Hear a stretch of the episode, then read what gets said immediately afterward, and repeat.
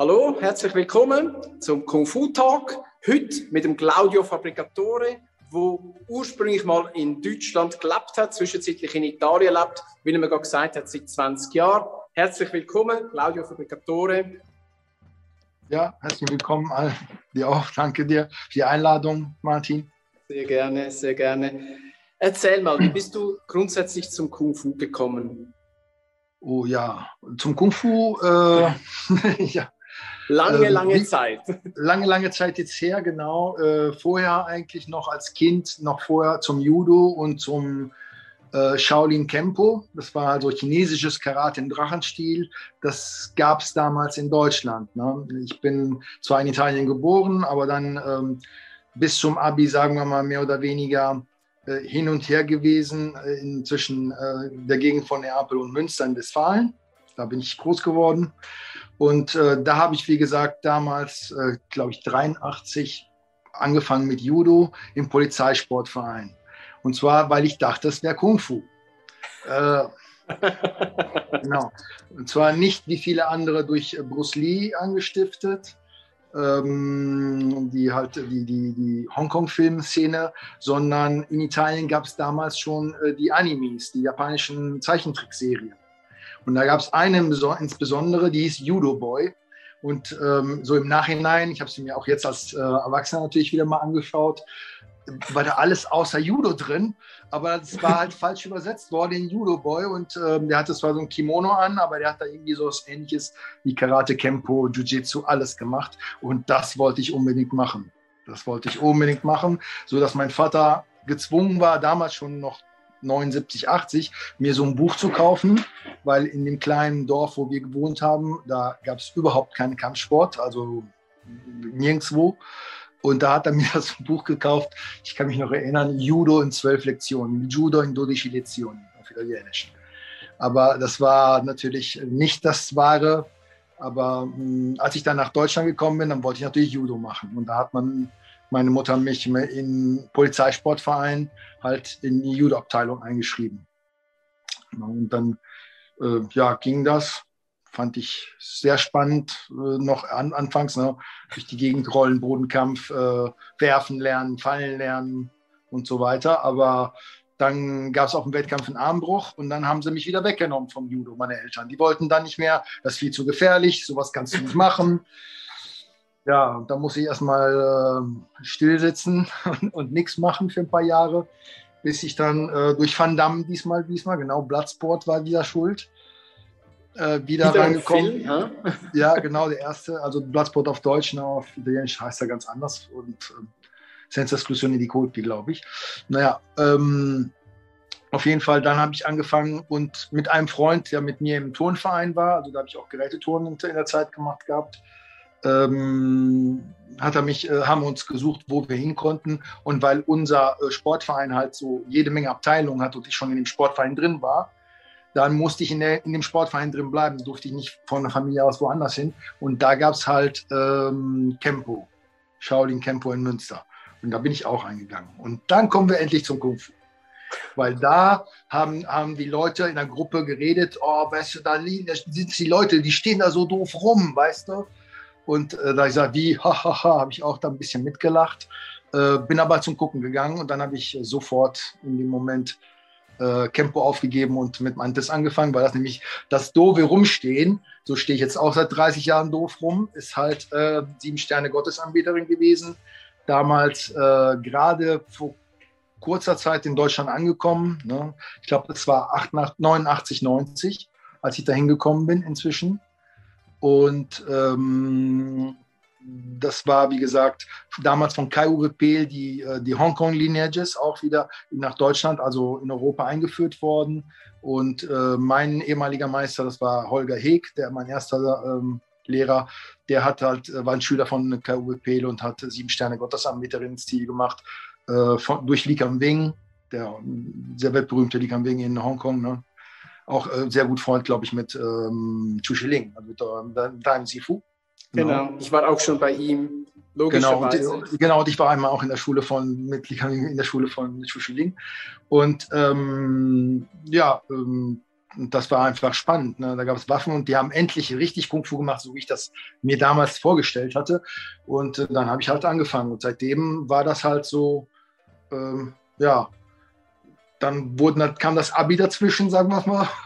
Und dann bin ich zum Studium nach Rom gezogen. Ja, als, ähm, wie gesagt, ich bin in Neapel geboren, dann wollte ich halt wieder äh, nach Italien ziehen. Und dann hat mein Lehrer sofort gesagt, oh, wie wäre es, wenn du eine Schule in Italien aufmachst? Eine Filiale. Und dann äh, haben wir sowas natürlich äh, auch gemacht damals. Ne? Das war, glaube ich, 92 habe ich dann angefangen, also als äh, ganz junger Instruktor, ähm, mir so ein paar Schüler, Freunde aus der Uni, wollte ja nicht mit auch Kung Fu machen, wie man halt so anfängt, wenn man, damals, das war noch sehr ziemlich wild, ne? man konnte einfach alles Mögliche probieren. Das heißt, probieren, hast du gekämpft? Nein, nein, probieren, ja, ich bin auch in andere Schulen mit reingegangen und habe dann einfach mittrainiert und dann auch dann natürlich mussten jeden, oh, der kommt aber ein anderes Ziel, lass uns sofort wieder herausfordern. Es ähm, gab so einen Tian Shampai-Stil, der war aber nicht der Tian Shampai äh, jetzt von Huan Qingyang, fällt mir gerade ein, sondern so eine, eine Fake-Variante, die, die es in Rom gab damals, okay. nicht mehr. Ähm, ja, also in Italien gab es eine, eine, ziemlich reiche Kung-Fu-Szene damals schon.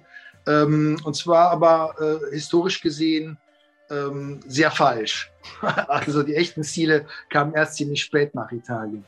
Dann gab es ähm, jede Menge Leute, die eben durch die Bruce Lee-Welle sich einfach, äh, Karate-Leute, die sich einfach einen schwarzen Kimono angezogen haben und sie gesagt haben, das war Kung Fu.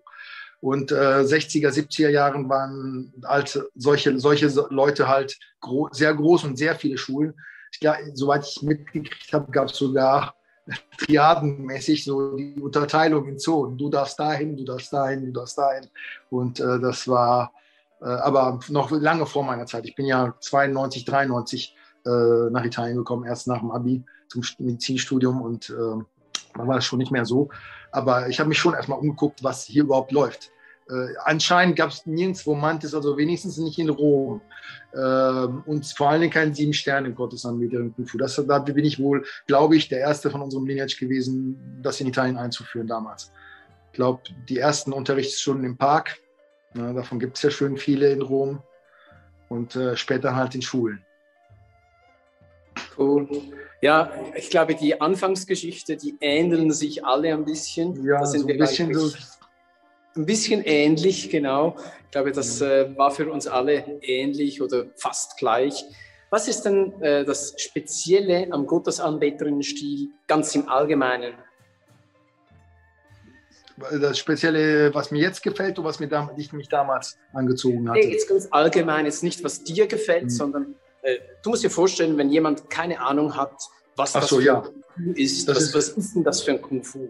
Genau, das ist also ein nordchinesischer Kung Fu-Stil, der in Shandong geboren ist, in der Stadt von äh, Yantai und ähm, auch da in der Gegend Penglai, Qingdao. Das ist ähm, die, die, so eine ganz nördliche Halbinsel, die in der Nähe von den mongolischen Einflüssen und von den koreanischen Einflüssen ist, äh, genau am Golf des Gelben Meeres, da wo die ganzen japanischen Piraten einzogen und so weiter. War sehr kriegerisch äh, bewandte Zone halt, die ähm, viel mit machen müssen.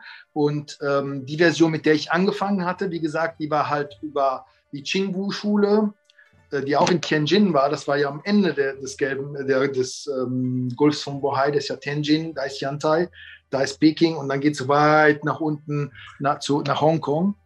Äh, ist es halt über, über Shanghai, äh, in der Jingwu, äh, Foshan nach Hongkong gekommen und dann da auch äh, nach Macau und dann ähm, in die ganzen Malaysia und äh, halt in den Westen halt. Und ähm, hat sich aber sehr verändert ist ein, auch einer der Stile, die an ein Tierwesen, sagen wir mal, ähm, inspiriert äh, sind. Ähm, eher an, ähm, für die Chinesen ist halt die Gottesanbeterin ein Symbol de, des Mutes. Ähm, die geht vor nichts zurück. Und es gibt halt ähm, auch ähm, mittelalterliche Gedichte, die darüber reden, die halt die Gottesanbeterin sich so hingestellt hat vor dem ähm, Schlachtkarren des, äh, des Kaisers und, nicht, äh, und versucht hat, ihn anzugreifen. Und der Kaiser hätte äh, befohlen, das, das, Tier zu umfahren, weil er halt von dessen Mut halt beeindruckt war. Ja. Schöne Geschichte. So, schöne Geschichtchen äh, ja, über, über die Gotteshaben drin. Also sagen wir mal, in China sind es alles positive Sachen. Bei uns ist es eher ne, die Menschen fressende, äh, die Männer fressende Frau. Aber wenn man das Wort übersetzt, äh, das ist ein äh, griechisches Wort, das heißt die, die Seherin, also eine, eine mystische ähm, Konnotation, also nicht ähm, blutrünstiges in dem Sinne. Ne? Und ansonsten ist es halt ähm, ein, ein Stil, der ziemlich schnell ist, ähm, von, also sehr geschwindig ähm, und ähm, sehr viel Chinar, sehr viel Kontrolle des Gegners, indem man ihn äh, dazu bringt, das zu machen, was du nötig hast. Äh, also indem man ihn anlockt oder lockt, äh, herauslockt aus sich selbst. Ähm, hat alle ähm, Entfernungen, hat also Tritte, Schläge, Würfe und ähm, Hebelwirkung. Kennst du ja, ne? die Dana Shuai, sagt man halt in China. Und ähm, dann als ich damals in ähm, Deutschland angefangen habe und dann nach Rom gekommen bin, hatte ich das Glück, hier viele Leute kennenzulernen, unter anderem einen deiner Kung-Fu-Brüder, der Luigi Martone. Und der hat mir damals gesagt, du, da kommt einer, der macht Seven Samantes. Der macht ein Seminar. Und das war der Junian Bao, das war 96, 97. Ich weiß, ich weiß nicht mehr genau, ich meine Ende 96, Anfang 97. Und äh, da habe ich äh, gedacht, Junian Bao, kenne ich nicht, nie gehört. Äh, da habe ich mal rübergefaxt. Damals gab es noch keine Handys, noch kein Internet. Da ich also Fax, für die, die nicht wissen, was das ist, da geht ein Papier rein, auf der anderen Seite geht es wieder raus. Genau, also aus dem Telefon. Genau. Ich habe erst angerufen und habe dann gefragt, kannst du, und dann musste, konnte man das nicht zu Hause machen, sondern musste dafür extra in den Copyshop latschen. Genau. Und ähm, da habe ich äh, meinen damaligen Kung-Fu-Meister noch, äh, Lehrer und ähm, äh, Kung-Fu, Ex-Kung-Fu-Onkel, den ähm, äh, Jörg Quade damals gebeten, mir mal Infos darüber zu schicken, wenn er, ob er wusste, wer das war. Und dann hat er mir so eine Genealogie geschickt per Fax und dann stand er halt drauf, oh guck mal, äh, mein Lineage war Li Kangwing, Chushiman, Yuk und dessen älterer Kung-Fu-Bruder war Ling Jinshan, Junian Bao, also eine Generation weniger dazwischen und ein älterer Kung-Fu-Bruder. Und da habe ich gesagt, oh, den muss ich ja mal kennenlernen. Und dann bin ich halt hin zum Seminar und dann war das ungefähr da, ich ich nehme an, die damals bei Liga Chuching so, das Kinnladen. so, was ist das denn? Ich meine, hm, wie gesagt, die Gott, der sieben Sterne Gottesarmeerin-Stil, der war immer berühmt als ähm, äh, mit sehr viel China, mit sehr viel Kontrolle und sonst was. Und das hat mir sehr gefehlt bei, den, bei der Hongkong-Version. Da war es sehr gut mit Schlägen und Tritten und Schnelligkeit und Beinarbeit, aber ganz wenig China. Ich, wie, wie können wir berühmt mit China sein, wenn wir so wenig haben? Oder nur wirklich so wenig? Ja, und dann habe ich gemerkt, dass es halt ähm, sehr viele verschiedene persönliche Expressionen gibt und dass es in Yantai ganz anders ist und ganz viel China noch drin ist. Ne? Und dass es halt ähm, die Ursprungsschule war, wo, er, wo das Stil auch herkam eigentlich und auch völlig anders ähm, gemacht wurde. Und dann bin ich halt von 1996 bis 2008 in beide Schuhe getreten. Das konnten dann beide Meister nicht gut abhaben. das haben sie nicht so gerne. Ja, das nee, nee nicht, überhaupt nicht gerne. Ähm, der Li Kambing nicht damals ne, und der, der, ähm, ich war inzwischen auch direkter Schüler von Li Kambing geworden, äh, weil mein ehemaliger deutscher Lehrer äh, nicht nur Mermantes machte, sondern auch andere Stile wie Hungfat, äh, Pakhok, äh, andere Stile, die, die mich nicht interessierten und da hatten wir uns äh, verlassen, also gegenseitig ähm, nicht mehr als Verhältnis und dann ähm, war ich inzwischen direkter Schüler von Nika Wing geworden und äh, gleichzeitig auch von Julian Bao und dann ab 2008 habe ich dann nur noch entschieden, Julian Bao-Linie zu folgen und dann ähm, guck, guck einer an. Im Jahr darauf hat er mich dann sofort als bei Skischüler aufgenommen. Ich meine, wenn das gesagt, früher gesagt hätte, hätte ich vielleicht auch früher entschieden. Ich meine, aber die sagen ja nichts. Man verliert ja auch so viel Zeit für gar nichts. Ne? Wie hat dein Ex-Lehrer Li Kam Wing auf das reagiert? Ja, damals hat er versucht, äh, mich äh, durch verschiedene Spielchen äh, dazu zu bringen, ähm, lass es bleiben, dann bringe ich dich weiter vorwärts. Ähm, das ist nicht gut. Dann hat er, wenn ich mal in Hongkong war, ich bin ja auch mehrmals nach Hongkong gefahren, zwar nicht so oft wie du, aber ein paar Mal war ich schon da. Und äh, wie gesagt, weißt du, wenn Kung-Fu-Brüder die Schulfahne bekommen und du nicht, äh, äh und sagte, sieh zu, dass du gut arbeitest und dann wirst du auch eine kriegen. Äh, so in dem Sinne, dann äh, versteht man schon, was der Meister will. Meine, mhm. Man ist ja nicht doof. Nur, ähm, ich, das Problem ist bei mir, ich wollte aber Kufu lernen. Ich, äh, ging es nicht um die Fahne. ja, mit der Fahne bist du kein bisschen besser. Nee, deswegen. Und ähm, das war zwar trotzdem eine schwierige Entscheidung. Wie gesagt, äh, man hat ja ein Standing, man hat ja eine Familie, man hat ja Kung-Fu-Freunde und Brüder. Und auf einmal ist man der Bösewicht, äh, der schlechte Bruder, der Verräter. Und äh, ähm, wo man einfach nur begeistert ist, hier, guck mal, guck mal dir, guck mal das und ähm, keiner will sehen oder so. Oder wenige wollen sehen. Einige sind trotzdem natürlich jetzt auch rübergekommen zu mir äh, oder mit mir rübergekommen. Ne?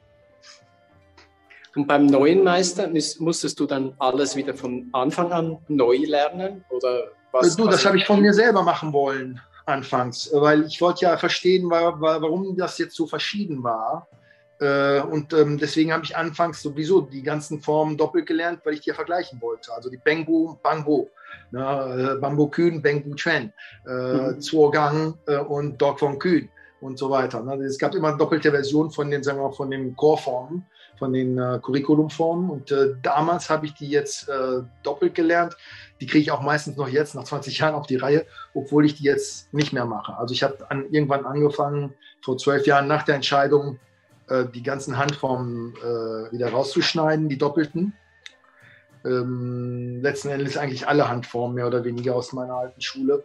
Ähm, nur die einige Waffenformen, weil die waren nicht so stilspezifisch und vor allen Dingen, ähm, da gab es ja noch einige Waffenformen, die mir halt sehr gut gefielen, die habe ich einfach behalten. Die unterrichte ich auch noch weiter. Andere nicht. Halt wie man so macht. Ansonsten ja, ich habe alles äh, doppelt machen müssen und ich lerne auch noch weiter, weiter, immer weiter, wie gesagt. Ja, es ist ja eine lebenslange Reise, das äh, Erlernen von richtigem, alten, traditionellen Kung Fu. Wie ist denn das äh, Verhältnis jetzt mit deinem Meister? Oh, ähm, eigentlich ziemlich gut, obwohl es doch, doch, eigentlich ziemlich gut. Also er, da, der Junior Mao hat eine, ähm, wie heißt es, eine Eigensinnigkeit, würde ich jetzt sagen. Äh, wenn er dich jetzt kennenlernt, dann entscheidet er in den ersten zehn Sekunden, ob du intelligent, ob du gut, ob du schlecht oder sonst was bist. Und danach ist es ganz schwierig, wieder aus seinem Bild, festgebrannten Bild wieder rauszukommen. Und da hatte ich Glück. Da hatte ich Glück, da hat er gesagt, oh, Claudio kann fünf Sprachen, er ist intelligent, weil er keine einzige kann, außer Chinesisch. Außer Chinesisch kann er keine einzige Sprache. Und ähm, das war mein Glück, weil er, er, hat mich da, egal wie doof ich mich angestellt er hat immer gesagt, ja, aber er ist ja intelligent, weil er fünf Sprachen kann. Und andere hat, haben, meiner Kung-Fu-Brüder, ich habe es mitgekriegt, die haben nicht das gleiche Glück gehabt. Die wurden auch viel schlechter behandelt. Allein von die, nur durch diesen, die haben Jahre gebraucht, um das zu verstehen, dass er dann sofort ein festes Bild von dir hat. Aber ähm, mit der Zeit, also mit harter Arbeit, kann man das natürlich ein bisschen besser biegen und machen. Und man kann sich auch verscherzen, wenn man gut anfängt. Aber ähm, sagen wir es mal so, vor allen Dingen nach dem Weishi, also nach dem, äh, nach dem Schwur, wo er weiß, du bleibst bei ihm, ist er ein bisschen offener geworden. Ähm, ich habe einfach angefangen nach dem Baishi, äh, ich kann mich noch erinnern, das war glaube ich 2017 oder so, ich, das ist mir gar nicht bewusst geworden. Du weißt ja, dass du die Meister nicht anfassen darfst, weil du dann da viel, viel mehr verstehst da habe ich einmal, beim, wo er eine, eine, Anwendung gemacht hat, die Hand auf den Rücken gelegt. Dann hat er mich so, so hat er sich umgedreht, hat mich so angeguckt und dann so, was machst du da? Und dann hat er gesagt, ja, okay. Das ist so nach dem Sinne, ah, du hast schon verstanden, worum es da geht. Aha. Und er hat sich wieder umgedreht und hat es weitergemacht. Das fand ich super, super gut in dem Moment. Was war das dann? Ich nicht äh, negativ auf deine Berührung reagiert. Ja, ja, so nicht negativ, sondern äh, ich durfte ihn also in dem Moment anfassen und dann versuchen zu verstehen, welcher Muskel er da wo aktiviert, ne, wo er das Jing und äh, die, die, äh, die Jing Jing, wie heißen die nochmal, die Faszien? Äh, ich weiß nicht, wie die auf Deutsch heißen jetzt. Myofaschef. Äh, also Faszien gibt es, ja, ja, das Faszien gibt ja, ja, das, ja. das I Jing Jing äh, arbeitet ja und auf den Unter, kennt ja, okay sowieso ja auch, ihr habt ja auch die HHH-Form. Ja, genau, die HHH-Form. Die, die, fällt, mir jetzt nicht äh, ein, wie die heißt. Sitzt in Köln. Eiserne, Eiserne, Eiserner Faden? Ja, Eiserner Faden. Eiserner Fadenform, ja. genau. Das ist ja die, eure interne Form, da geht es ja auch um genau diese Arbeit, diese interne Arbeit. Und ähm, ja, wie gesagt, mm, war, ähm, seitdem ist es besser. Er hat natürlich ähm, auch deine, seine Ansprüche sehr weit höher gelegt. Ne? Das heißt, was, was heißt das für dich oder was, was hieß das für dich? Ähm, ja, man darf, er muss immer, sagen wir mal so, wenn, wenn er verstimmt ist, dann zeigt er nicht. Mhm. Und wenn der Meister verstimmt ist, das merkst du sofort. Und äh, das heißt, man versucht ihn dann äh, besser zu, zu halten ähm, und ähm, er, er, er will die Organ seine Organisation in einer bestimmten Weise leiten und äh, wir versuchen ihn immer zum Verstehen zu bringen, dass es nicht immer so geht im Westen wie im Osten mit den Chinesen. also man muss die Westländer, die Europäer anders behandeln, wenn man da die gleichen Resultate haben will. Aber das geht bei ihm nicht rein. Okay, er ist jetzt auch eine andere Generation. Er ist äh, dieses Jahr 80 geworden. Ja. ja. Und ähm, sein Meister war noch von 1885. Also ich meine, er hat wirklich altes Kung Fu noch richtig gemacht. Ne? Und ähm, ja, jetzt, ich hatte nicht das Glück dabei zu sein, aber mein älterer Kung Fu Bruder ein Jahr vor mir, der war bei einer, da ist eine Baji-Schule bei ihm reingegangen und haben ihn herausgefordert. Und äh, da haben die sieben Minuten lang sich geprügelt. Sieben Minuten? Oh je, okay. Sieben Minuten lang un ununterbrochen Kampf. Also er musste das dann im Moment machen, weil da kein älterer Schüler drin war. Mit so einem, und ähm, der hat ihn dann auch mehr oder weniger, hm, sagen wir mal jetzt, äh, ohne Schaden platt gemacht, weil er ist auch ein sehr gutmütiger. Also er, hat, er tut keinem weh, wenn er es nicht muss. Und ähm, er hat ihn auf jeden Fall besiegt und dieser Typ, der hatte sich so schlecht vorbereitet, der hatte noch nicht mal das Alter seines äh, dieses Meisters äh, erfahren. Und in der Szene kennen sich alle. Äh, eine Woche später war der Meister dieses Typen in der Halle und hat sich für seinen Schüler entschuldigt weil mein Meister war da, glaube ich, 70 oder so und der war, glaube ich, 38. Okay. Und, äh, ja, das waren 30 Jahre Unterschied und hat ihn trotzdem. Ne, ähm, keine Chance. Nee, nee, keine Chance. Okay. Und du selber, musstest du schon dein Kung Fu anwenden? Hm, nicht viel, nee. Nur es ist ein paar Mal passiert auf der Straße wegen wirklich äh, Blödsinnigkeiten, die ich lieber nicht jetzt sage, wegen, so richtig wegen Straßenverkehr in Rom, wenn die anfangen, weißt du, sonst was ähnliches. Und ein Verrückter, genau, so ein Verrückter auf der Straße, der, der, der schrieb Sachen auf, auf den Wänden. Dann habe ich ihm gesagt, was machst du da, was verhunzt du hier? Na, schäl dich um deinen eigenen Dreck. Und hat sich umgedreht und hat mich mit einem, es war ein Kartoffelschäler angegriffen. Das war, ich weiß okay. Ich, und das war doof in der Zeit, weil ich mit meiner Freundin war und die stand hinter mir und ich konnte auch nicht unbedingt ausweichen und den Weg frei machen. Das war wirklich doof. Gehört ja. sich nicht so, hm? Nee, nee, nee. Aber zu, zum Glück war es wirklich zwei Drittel und ist abgehauen. Also es, ja. äh, mir war das auch nicht. Aber das war Glück. Weil er hatte, wie gesagt, ein Messerchen in der Hand. Gut, der wusste nicht, mit wem er sich anlegt. Ich auch nicht. Das ist das Problem. Das weißt du nie auf der Straße. Und so. äh, ich habe mir auch nachher durchgelesen, was er auf, dem, auf der Mauer geschrieben hatte. Das war wirklich nur verrückte Sachen, das waren Geisteskranker. Also ich meine, du ja. kannst nicht wissen, was da auf dir zukommt. So. Ja, ja, das ist so. Du weißt auch nicht, in welcher Welt dann so jemand gerade ist. Und je nachdem kann das ganz übel enden. Da hast du schon genau. recht. Genau. Komm jetzt also, zurück auf deine Kung-Fu-Karriere. Was sind ja. für dich so die, die Meilensteine, wenn du schon so zurückschaust? Du hast schon gesagt, Judo war was, dann das äh, Shaolin Kempo war was, genau. dann ging es so weiter, dann das normale genau. das Seven Star Praying Mantis und dann, das sind für dich so die großen Meilensteine. Ja, die, äh, die großen Meilensteine eben diese ganzen Wechsel, die ich schon erzählt habe. Ne? äh, dann ähm, nach dem großen Wechsel auch natürlich ähm, die Bashi-Zeremonie, die offizielle mit in, äh, in 2009 in äh, Yantai vor den ganzen Kung Fu-Familie.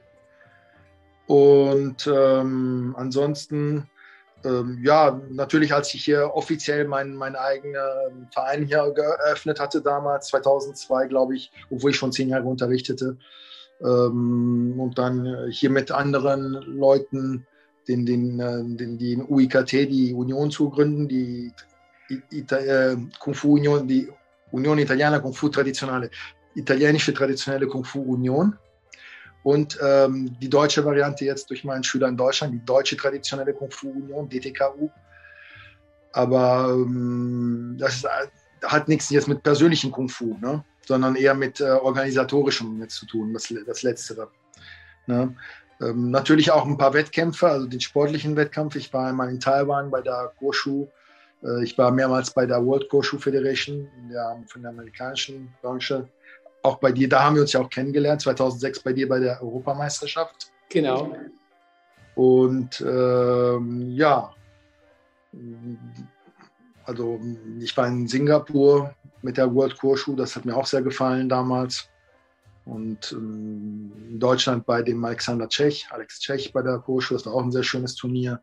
Also solche großen Weltturniere, weil das auch gleichzeitig Reise und ähm, äh, Wettkampf war. Also äh, obwohl viele meiner Schüler das nicht gerne haben. Also keiner von meinen Schülern will Wettkämpfe machen, mehr oder weniger. Die lieben lieber traditionelles Kung Fu zu machen und ganz wenig Wettkämpfe. Wie sieht denn also, dein Unterricht heute aus? Also wenn du Unterricht gibst, was für eine Struktur hast du da drin? Eigentlich ziemlich traditionell. Wir machen ein bisschen Aufwärmen, vor allen Dingen viel Lockerung und Dehnübung, ein bisschen äh, nur Krafttraining, weil das kann eigentlich jeder selber machen, wenn er es macht. Ich, äh, äh, weil sonst geht zu viel Zeit drauf. Also ich, ich arbeite ja, ich mache das ja nicht professionell. Das heißt, ich habe nur einen eine Lektion am Tag und die ist von acht bis halb zehn. Das heißt, es ist schon sehr spät. Ich kann also keine Kinder und keine Jugendlichen oder fast keine Jugendlichen machen. Ne? Ähm, das ich habe nur ältere Leute, Arbeiter, Studenten, äh, ältere Studenten, die haben auch keine Lust auf Kondi oder jeden Tag eine Stunde lang Liegestütz, so wie wir das damals gemacht haben. Ähm, wir machen natürlich was, aber das ist, sagen wir mal, Minimum, um, um das Training überhaupt durchhalten zu können. Stellungstraining, ähm, Bahn, also in, weil vor den Formen gab es ja Bahn. Man musste die Technik kennen, rechts und links. Und das ist ein ganz großes Problem, dass man die Technik auf links machen muss, weil die ganzen Formen nur auf rechts sind. Und ähm, das heißt, viele Formen, ähm, jetzt in den letzten Jahren mache ich jetzt auch immer Bahnen aus den Formen links und rechts, Anwendungen, ähm, natürlich ähm, gestellte Anwendungen aus den Formen, um die überhaupt denen zu erklären, worum es da eigentlich geht und was sie damit lernen sollten. Und dann ähm, erkläre ich denen auch viel Biomechanik, Qigong am Ende häufig, nicht, nicht sehr häufig, aber häufig. Und ähm, ansonsten, ja, ganz wenig Kampf, weil äh, Sportkampf machen wir. Also wenn du Sportkampf machen willst, kannst du nicht improvisieren. Das weißt mhm. du. Wenn du Sportkampf nur so ab und zu machst, dann gibt es nur Verletzte. Vor allen Dingen ab 35 ich bin Arzt, Sportarzt auch noch. Also ich lasse es bleiben, sonst muss ich, habe ich wirklich nur noch Arbeit mit meinen eigenen Schülern. Nee, muss nicht sein. Ähm, ich habe die, sagen wir mal, ich zwinge meine Schüler mehr oder weniger dazu, mindestens einen Wettkampf zu machen, damit die einmal lernen, mit dem Adrenalin klarzukommen. Aber danach zwinge ich keinen mehr, irgendwas zu machen. Mehr, mehr muss nicht sein. Wie viele Schüler hast du zurzeit? Oh, jetzt nach Corona, weiß ich jetzt, weiß ich das? ich muss leider sagen, dass, also wie gesagt, ich habe ja keine echt, keine meine Schulen, sondern ich arbeite in Gyms.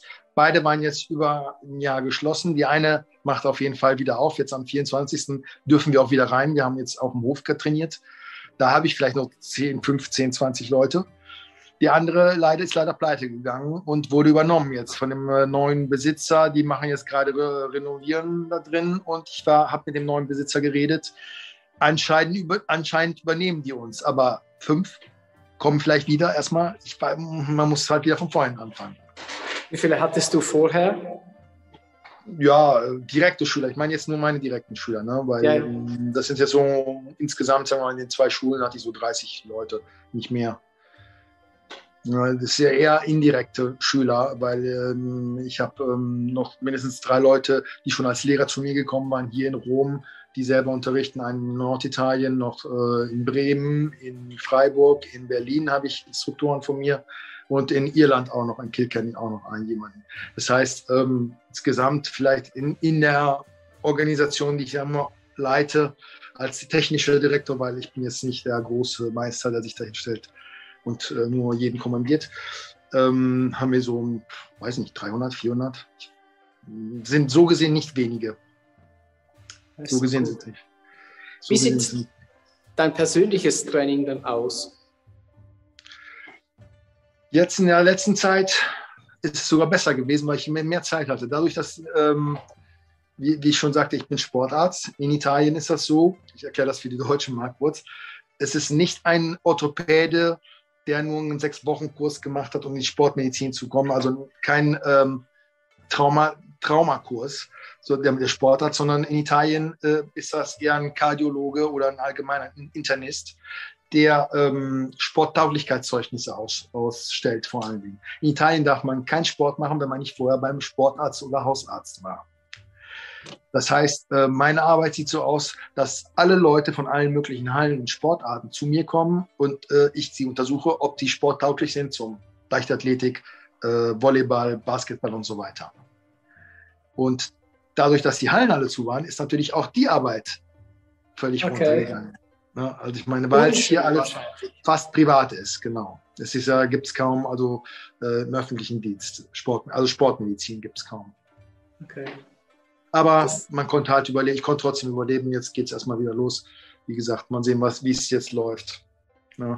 Und deswegen, wie gesagt, ich hatte weniger Arbeit, konnte ich äh, halt häufiger morgens in den Park und, ähm, und selber trainieren, ein paar Stunden und dann auch da.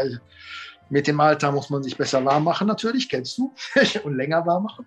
Und dann ähm, habe ich, sagen wir mal, vor allen Dingen die Sachen alle aufpoliert, die ich sonst immer zu kurz komme, weil ich ja immer unterrichte. Das heißt, die Basissachen, die, die, da habe ich keine Gedächtnisprobleme, aber die Sachen, die ich eigentlich für mich lernen sollte, da hast du vielleicht das gleiche Leid, dass du immer wieder zurückgeworfen wirst zu den Sachen, die du unterrichten musst. Und ähm, ja, die ja, Basis musst du nicht mehr üben, das kannst du gut. Ja, nee, mache ich trotzdem immer, weil der Junior Bauch die auch immer macht. Ich habe mich immer gefragt, warum macht er immer noch die, die, die, die Basisfauststöße? Und dann, ich finde immer noch äh, Sachen, die man machen muss. Und auch, und auch dass es ein, ein, sehr gutes Aufwärmtraining ist natürlich. Aber cool. dieses und ja, höhere Formen, höhere Waffen, die ich längere Zeit nicht äh, wieder auf den Vordermann bringen, dann ins Gedächtnis rufen, was verstehen. Der Julian Bau war auch so freundlich, mir ab und zu mal ein paar Trampus äh, rüber zu schicken über WeChat. Ich frage ihn ständig nach Theorie und, nach, um, und überschütte ihn mit Fragen, aber kommt ganz selten mit irgendetwas raus. Ganz, ganz selten. Ja, und dann äh, schickt er mir so ein JPEG, also so ein Foto, und dann muss ich da einen OCR-Writer, der Chinesisch kann, das irgendwie in, übersetzen, damit ich das auch wieder in äh, Google Translator schmeißen kann, damit ich die Pinyin kriege und dann und so weiter und so fort. Ne? Bis ich dann äh, endlich eine Übersetzung habe von den Formen. Und dann merkst du auch wieder zum Beispiel, das, was du gelernt hast und was da steht, sind völlig verschiedene Sachen. Ja. Hattest du das auch ein paar Mal?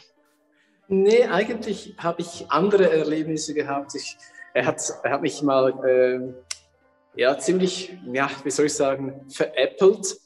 Er hat mir ein Buch hingestellt und hat mir gesagt, ja, da, lern. Und hat gesagt, ja, steht ja alles, mach's doch.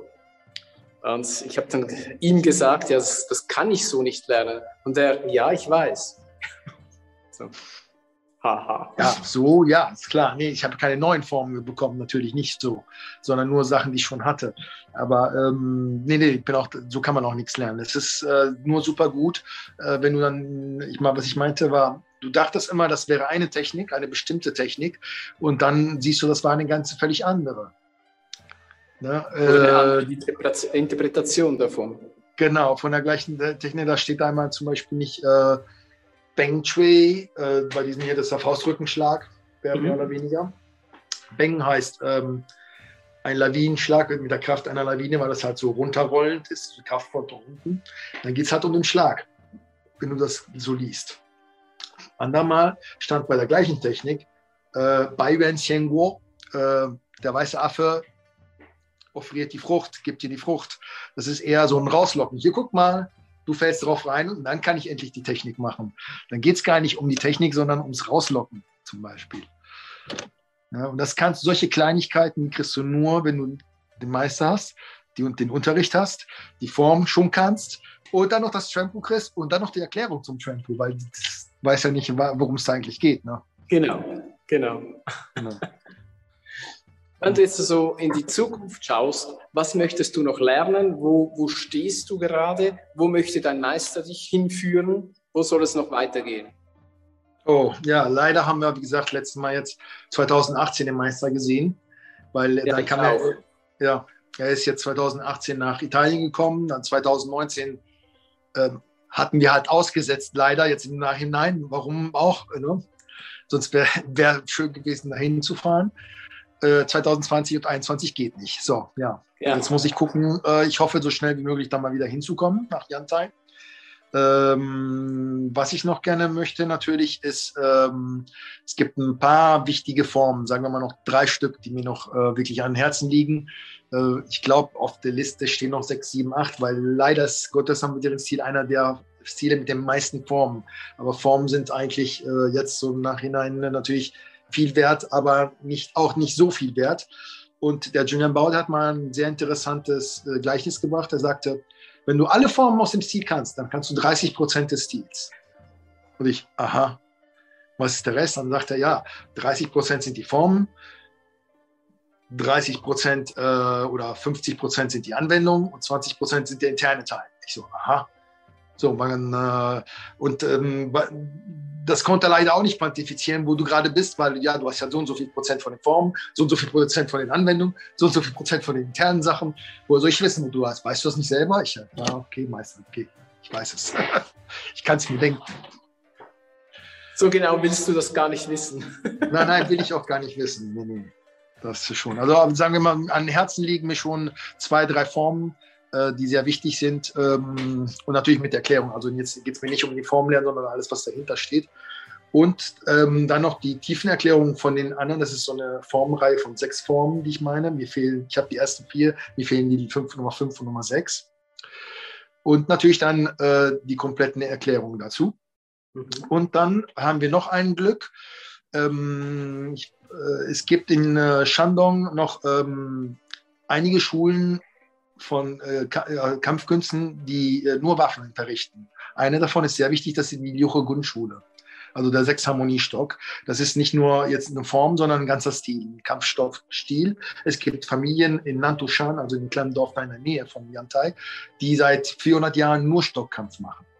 Und der ist in verschiedenen Generationen bei uns eingeflossen die Form habe ich äh, endlich lernen dürfen und da würde ich auch noch gerne mehr Anwendungen und Sachen natürlich mitmachen. Da, das ist ein, wie gesagt, ein ganzer Stil, der eigentlich in einer einzigen urig langen Form enthalten ist. Cool. Würde mich ja auch interessieren. Ja. nee, ich meine damit so, das sind so die Sachen, logischerweise, ich verstehe dich sehr mhm. gut, dass sich das interessiert. Weil das sind so mhm. genau die Sachen, die, die packen einem halt. Das möchte ja, man genau. lernen. Das ist genau. schon so. Ansonsten der, der Großmeister, der hat sich zum Beispiel nur darauf konzentriert, also Julian Bau, auf ähm, die Grundwaffen, weil er mit den Waffen auch, sagen wir mal, kämpfen können wollte. Und ähm, so wie er sich da bewegt, mit denen, also wirklich nur mit äh, Stock, Säbel, Schwert, ähm, Speer und ähm, Hellebarden, also die fünf Grundwaffen, mehr oder weniger. Ähm, und natürlich die Doppelversion, also Doppelsäbel und so weiter nur mit denen, ähm, also mit jedem von denen kann er, also sieht so aus, als könnte er wirklich kämpfen. Und ähm, vielleicht noch etwas Interessantes zu den gottesanbeteren Stilen, Stilen insgesamt, auch den Pflaumenblütenmantis und sechs äh, Harmoniemantis. Äh, alle Stile, die haben noch bis ins 19. Jahrhundert noch alles angewendet und gekämpft, weil äh, das äh, Bodyguard-Familien waren in Shandong. Das heißt, es waren alles Leute, die die ähm, Karawanen, also die Händler begleitet haben und als Schutz, äh, also Händlerschutz gemacht haben, bis ins Anfang 20. Jahrhundert halt. Ne? Als noch nicht so viele Feuerwaffen gab, dann liefen die halt noch mit Säbeln und Schwertern und Dolchen durch die Gegend, haben den Händlern Schutz gegeben und sagen wir mal, wirklich noch, noch ähm, kämpfen müssen gegen Banditen in Shandong. Das wird ja, in vielen äh, Lineages äh, erzählt, auch bei uns. Ne? Wie gesagt. Äh, das ist halt das, die, der, der Praxisbezug. Das ist halt schon cool, wenn das mhm. auch wirklich angewendet wurde, wenn man damit gekämpft hat früher. Das ist schon so. Ich möchte noch, äh, nachdem ich ja mit Großmeister Steve L. Martin ein Interview hatte, möchte ich noch kurz auf die Weltmeisterschaft zu sprechen kommen. Du ja. äh, hast vielleicht das Interview gesehen mit äh, äh Großmeister ja, Martin. Hast du es gesehen? Nur ein Teil, nur ein Teil war das, ja, ja. Okay. Er hat auch eine sehr interessante Kung-Fu-Geschichte. Mit also in seiner, ja. Viele, viele Jahre natürlich. Äh, mehr, natürlich. mehr als wir. Wir sind ja da noch ganz jung, so proportional gesehen. Wir sind ja kaum auf der Welt, verglichen mit ihm. Der Mann ist über 80. Ja, ja ist halt so. Ähm, Weltmeisterschaft in Italien, was gibt es zu erzählen? Ja. Was gibt es zu erzählen? War natürlich jetzt, ähm, wie soll ich sagen, durch Corona haben wir wieder sehr viel Glück gehabt, wie du siehst, ne, dass es wieder alles aufgehalten wurde. Nein, die großen Probleme sind jetzt, ähm, wir wissen noch nicht genau die Venue, weil äh, wir haben verschiedene Plätze, die wir ausgesucht haben, aber keiner gibt uns die zwei Jahre im Voraus. Ja. Das heißt, wir müssen näher rankommen an die Zeiten, äh, ähm, an die Zeitfenster und uh, um die ähm, richtig zugeschrieben zu bekommen. Ähm, wir haben halt so eine, ähm, so eine Präsentation gemacht gehabt, die, die wir dem Direktorium der World Pro schon den Martin und dem Wang Yang äh, und dem Alexander Tschech da ähm, übergeben hatten. Und ähm, sagen wir es mal so, äh, es, läuft alles, aber es, steht gerade mal wieder still, vor allen Dingen, weil viele Schulen, nicht nur meine, sondern viele Schulen halt äh, pleite gegangen sind. Nicht nur hier, sondern äh, ich habe auch weltweit. bei verschiedenen weltweit, genau. Die Brasilianer haben es ja jetzt noch schlimmer. Man muss ja auch gucken, dass Corona nicht nur jetzt gerade in Europa zurückgeht und äh, in der Schweiz zurückgeht, in Deutschland, in Italien, sondern es gibt äh, Länder, wo es gerade noch vorwärts, sehr stark vorwärts geht, wie Indien, Brasilien und so weiter. Und alle die gehören halt auch zur Pro-Schuh und wir wollen, dass so viele teilnehmen wie möglich. Und ähm, genau, das ist ein großes Problem und wir müssen erstmal gucken, was überhaupt äh, passiert. Eigentlich hätten wir letzten Juli oder diesen Juli nach Amerika reisen müssen, ja, Alessandro Colonese, also der Präsident der UIKT und ich. Und ähm, aber ähm, es scheint nicht möglich zu sein. Ne? Ja. Geht ja auch nicht im Juli. Nee, schaffen wir nicht, schaffen wir nicht. Schaffen wir jetzt bestimmt nicht. Ich bin jetzt zwar geimpft, aber eher nicht. Aber diese ganzen, ähm, äh, wir können nicht noch zwei, zwei Wochen Quarantäne machen, hier oder da. Und ich, ich kann nicht einen Monat raus, wegen, nur wegen einer Präsentation. Mhm. Müssen wir halt online machen. Ist so, ja, ja. Hat er auch so gesehen. Ähm, er hat gesagt, sie versuchen jetzt das Turnier in Baltimore zu machen. Sie sind mal auf dem Kurs, sie haben alles vorbereitet. Sie sind aber auch nicht sicher, ob Sie überhaupt das Turnier machen können und wenn ja, unter welchen Auflagen. Na, wir haben es geschafft jetzt. Wir haben unser erstes kleines Turnier gemacht nach Corona. Ähm, alle Leute mussten halt getestet werden vor dem ähm, Reingehen. Da war, wir hatten extra eine Firma dahin beordert. Die haben jedem einen, so einen Teststick gemacht in die Nase und in den Hals. Ähm, es waren aus ganz Italien äh, nicht mal 80 Leute gekommen. Wir hatten, es gab Leute, die haben Angst. Äh, kein Geld mehr. Die hatten keine Zeit zum Trainieren. Ähm, alle, alle möglichen Sachen natürlich. Trotzdem hat der Kolonise bei sich in der Halle praktisch, also in, die, in der Anlage, die du kennst, da hat er die, die, Wettkampf gemacht. Auf dem Ring oben die Kämpfe und auf dem Tatami unten die Kämpfe und auf dem mhm. Tatami oben äh, auch die, ähm, die Formen. Mhm. Und äh, wir haben alles in einem Tag durchhauen können, mehr oder weniger, aber wenigstens, wir haben nicht aufgegeben, wir haben einen kleinen Wettkampf gemacht. Das war halt die italienische, mittel, mittelitalienische Meisterschaft eigentlich. Ja, man muss jetzt halt versuchen, möglichst wieder in eine Routine zu kommen, wieder in eine Normalität zu finden. Und ja, das wird wahrscheinlich genau. seine Zeit äh, brauchen, aber wichtig ist, dass man versucht, vorwärts zu gehen. Ja. Ist schon so. Ja, das sind eigentlich so meine Fragen an dich. Wir sind da so ziemlich durch mit den ganzen Fragen. Ich weiß nicht, was die Zuschauer noch wissen wollten, weil wir das jetzt ja nicht live machen, sondern wir zeigen Ach, das ja, auf. Okay. Können ja noch schreiben. Ja, genau. Normalerweise würden die reinschreiben in den YouTube-Chat und würden dann fragen, ja, ich möchte noch wissen. Und das weiß ich jetzt natürlich nicht. Ich denke, ich habe viele Fragen äh, gestellt, die wahrscheinlich gestellt werden würden gute Satzstellung. Ja. Und ich weiß nicht, ob du noch etwas hast, was du denkst, was die Zuschauer interessieren könnte. Äh, oh Gott, würde oh mir jetzt nicht einfallen, was noch zu sagen zu dem Stil. Gibt es ja so entweder, was soll man noch sagen in fünf Minuten am Ende eines, eines kleinen Dogs. Ne? Ich meine, das ist jetzt eine. Ja. Nee, äh, es dauert halt Jahre, es ist halt Kung Fu, ne? harte Arbeit über eine sehr lange Zeit. Ihr müsst erstmal alle anfangen und ähm, ne, egal welches traditionelles Ziel, Hauptsache richtige Schule, richtiges Ziel. Und ihr werdet sehen, was ihr da für Türen auftretet ne?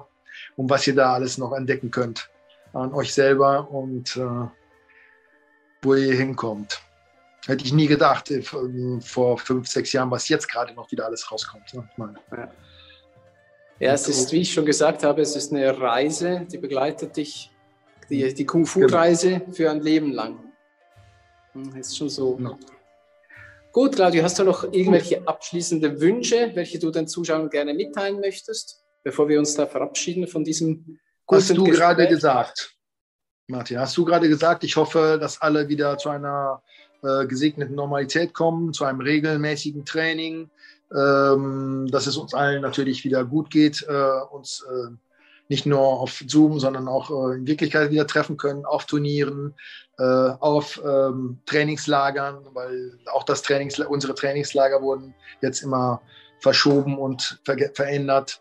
Und ähm, das hat unsere Kung-Fu-Welt, hat dann ziemlich hart, die Sportwelt insgesamt, wie die Kunstwelt, die wurden ja immer hinten angelegt, obwohl Sport insgesamt so wichtig für die Gesundheit ist. Ähm, ne, wenn man jetzt alle natürlich dick und äh, krank werden, weil sie ein Jahr lang keinen Sport gemacht haben und jetzt alle an Herzleiden sterben, anstatt an Corona, äh, damit haben wir auch nichts gewonnen. Ne? Ich meine, ich hoffe, dass alles wieder für uns alle wieder in, äh, in der Kung-Fu-Welt in Ordnung geht. Und ähm, wie gesagt, ne, ich hoffe allen Zuschauern noch ein schönes Training dann. Danke dir vielmals, Claudio. Jo. Bleib bitte noch schnell da. Ich ja. stelle das ab hier und verabschiede ja. mich von den Zuschauern. Und dann habe ich noch ein paar Minuten mit dir alleine. Ja. So, liebe Zuschauer, ich hoffe, ihr habt können profitieren von dem Gespräch mit dem Claudio Fabricatore aus Italien. Wir haben das, wie ich schon erwähnt habe, im Interview inne, haben wir das aufgezeichnet, äh, so, dass wir das können ausstrahlen können, wenn es für uns beide auch vielleicht nicht so passend wäre. Wir sind logischerweise auch engagiert zwischen unserem Leben. Ich danke vielmals fürs Zuschauen und bis zum nächsten Mal. Herzlichen Dank.